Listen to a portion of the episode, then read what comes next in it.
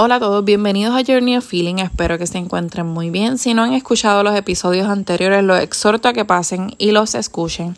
En este capítulo vamos a estar hablando de lo que sería el perdón. Cuando nos referimos al perdón, todo comienza con un coraje acumulado.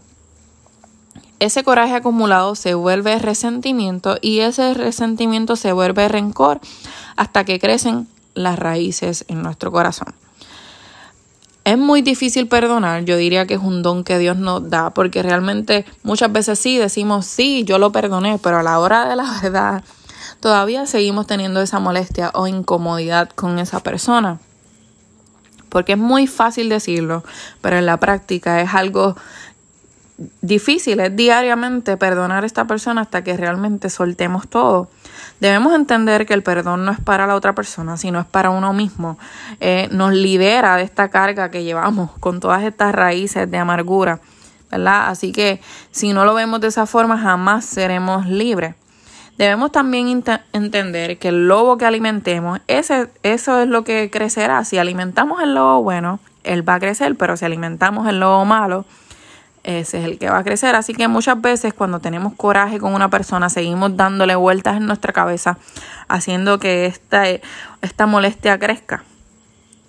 Por eso es, problema, es importante dar con la raíz del problema y comenzar a tratarlo. Entender que es importante hacer valer nuestras emociones, que es válido lo que estamos sintiendo, pero que también debemos expresarlo de una forma adecuada para no herir a la otra parte, sino dejarles saber cómo nos, está, cómo nos estamos sintiendo y por qué nos sentimos lastimados. Muchas veces son expectativas que tuvimos en la persona, muchas veces es que nos traicionaron, faltaron a nuestra confianza y se nos hace muy difícil eh, perdonar a esa persona. Pero debemos entender que al igual que tú estás pasando por esas situaciones, a lo mejor esa persona vino con muchas otras situaciones o muchas vivencias que lo han hecho ser de esa forma y nunca nadie le ha expresado que ha lastimado o que ha hecho. Pero más que todo debemos entender que no siempre vamos a tener la oportunidad de dialogar con la otra parte, con dejarle saber nuestro sentir.